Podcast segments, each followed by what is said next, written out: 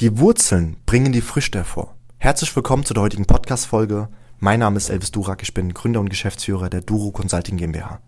Was genau meine ich denn überhaupt mit die Wurzeln bringen die Früchte hervor? Stell dir mal folgendes Szenario vor.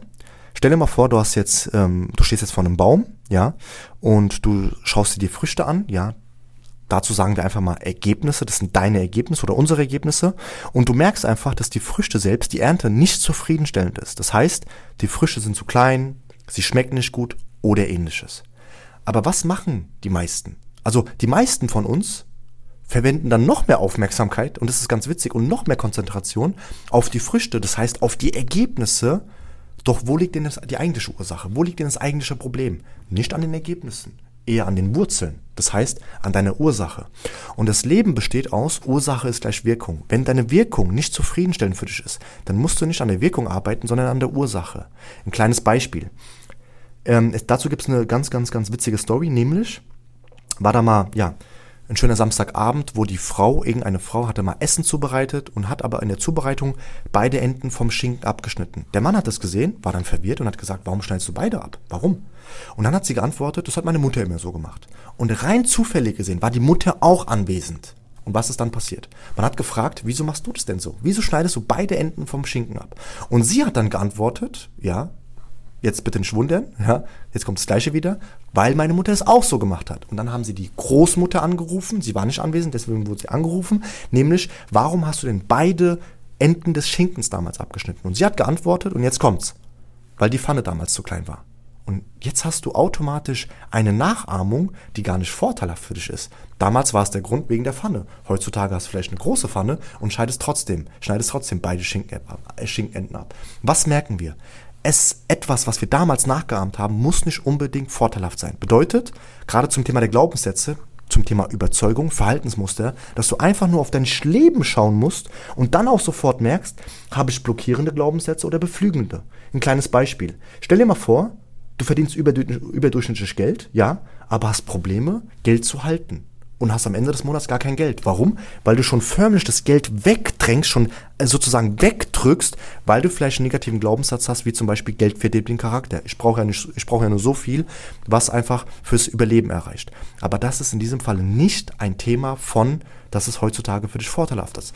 Und gerade das Thema der Überzeugung gibt es zu allen Lebenssituationen. Partnerschaft, Liebe, Gesundheit, Berufung, Ganz einfach. Und da musst du einfach nur auf dein Leben schauen, schauen, bin ich dort, wo ich sein möchte? Oder bin ich dort, wo ich mich eigentlich gar nicht bewegen möchte? Und dann weißt du auch ganz genau, habe ich Überzeugungen, habe ich Verhaltensmuster, die mich voranbringen oder halt eben nicht. Ein Leitfaden fürs Leben ist nämlich Gedankenform Emotion.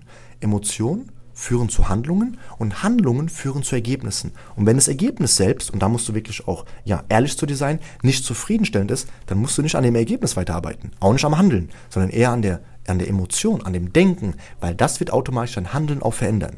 Ja, und das ist ein ganz, ganz wichtiger Punkt, nämlich, wie denkst du überhaupt über die Themen nach? Über Leben, über die Liebe, über die Partnerschaft, über, über die Berufung, ja. Kann ja vielleicht sein, dass du dich selbstständig machen möchtest, aber automatisch noch etwas in dir trägst, wie zum Beispiel, dass du damals gehört hast, mach dich nicht selbstständig oder alle Leute, die anwesend sind gerade im Raum, macht euch nicht selbstständig. Der Fabian selbst, das habe ich jetzt letztes Mal mitbekommen, der hat sich ruiniert.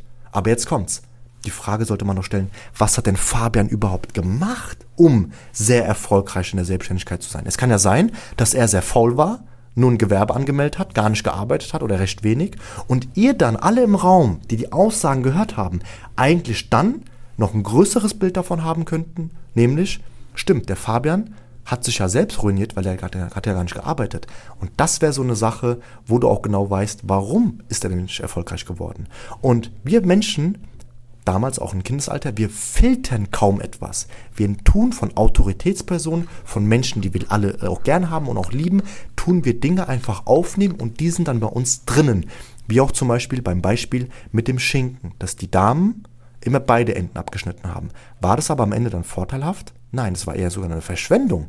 Und deswegen gebe ich dir einen wichtigen Tipp mit, wie du auch deine Glaubenssätze selbst auch dir bewusst machst und aber auch veränderst. Nämlich musst du schauen, dass du alle Aussagen, zum Thema finanziell, also Geld, zum Thema Liebe, zum Thema Berufung, zum Thema Gesundheit, dir aufschreibst und auch dir das bewusst machst, dass du genau weißt, die existieren.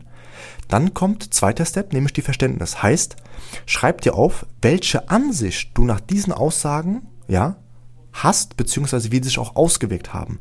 Und dann kommen wir zum Punkt drei zur Dissoziation. Das heißt, kannst du denn heute begreifen, dass diese Gedanken, die damals du mitbekommen hast, die du gelernt bekommen hast, nicht Teil deiner heutigen Anatomie sind? Das heißt, dass du einfach genau weißt, ey, das ist eher behemmend, ja, anstatt mich zu beflügeln, anstatt mich zu fördern und zu fordern. Und dann kannst du, und dann hast du die Wahl, dies auch zu ändern. Aber wo beginnt alles? Erstmal mit dem Aufschreiben. Erstmal, dass du wirklich auch sagst, tatsächlich gibt es diese Glaubenssätze, tatsächlich gibt es diese Verhaltensmuster, tatsächlich trage ich die auch mit mir. Ich hoffe, die heutige Podcast-Folge hat dir sehr gefallen. Du kannst uns auch gerne unten mit 5 Sterne bewerten, wenn du sagst, der heutige Content hat dir sehr gefallen.